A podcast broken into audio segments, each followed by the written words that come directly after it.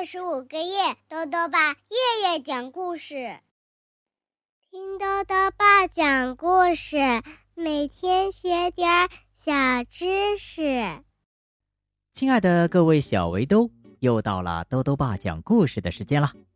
今天呢，豆豆爸要讲的故事是：不要随便欺负我。作者呢是美国的史蒂芬·科洛和文生阮。于志莹翻译，由青岛出版社出版。一头河马正在池塘里洗澡，可是啊，这时候来了一头大象，把河马给赶跑了。那接下来会发生什么事儿呢？一起来听故事吧。不要随便欺负我。有一天早上，大象。来到池塘边儿想要洗个澡，但是哪个家伙竟然先到那里了呢？啊，原来是河马，他在池塘里啊玩的正高兴呢。大象生气的瞪着河马：“河马，你立刻给我离开！”大象说：“我要安安静静的洗个澡。”大象的个子比河马大很多，所以河马呀只好稀里哗啦的逃离了池塘，准备去路边休息一会儿。哎，是谁躺在路上呢？哦，原来是狮子，它正躺在路上呼呼大睡呢。河马用它的大嘴巴推挤着狮子，狮子。你快给我走开！河马说：“我现在需要这个地方。”河马的个子比狮子大很多，所以呀，狮子只好跑向茂密的草丛。但是哪个家伙竟然睡在他最喜欢的地方呢？啊，原来呀是花豹，它的呼噜声十分响亮。狮子生气的看着花豹。花豹，你快给我滚开！狮子说：“我要在这里好好睡个午觉。”狮子的个子比花豹大很多，所以啊，花豹只好跑向附近的大树。但是，哪个家伙竟然坐在树干上呢？啊，原来……是小猴子，它正坐在树上享受清凉的微风呢。花豹生气的看着小猴子：“小猴子，你快给我滚下这棵树！”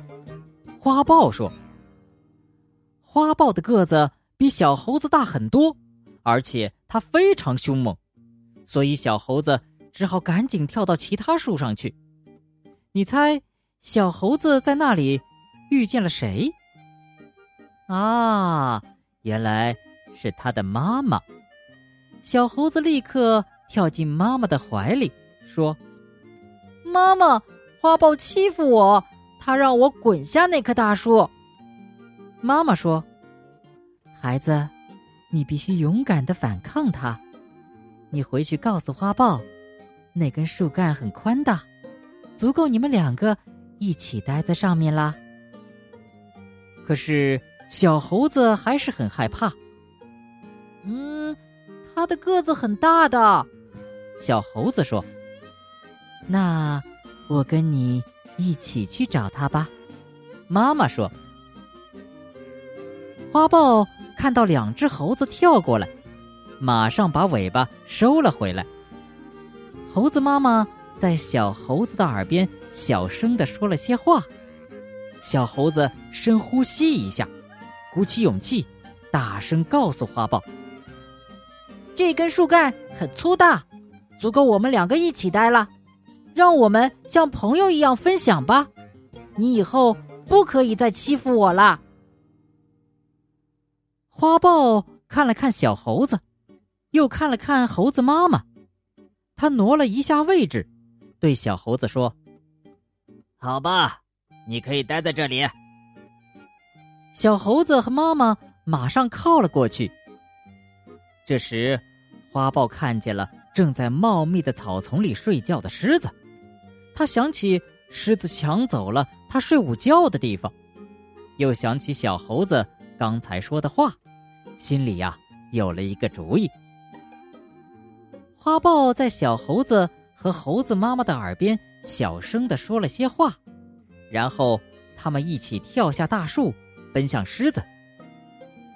花豹深呼吸一下，鼓起勇气，大声对狮子说：“这片草丛地方很大的，足够我们两个一起睡觉了。让我们像朋友一样分享吧。你以后不可以再欺负我了。”狮子看了看花豹，又看了看两只猴子，他往旁边挪了一下，对花豹说：“好吧，你可以留下来。”花豹和两只猴子马上靠了过去。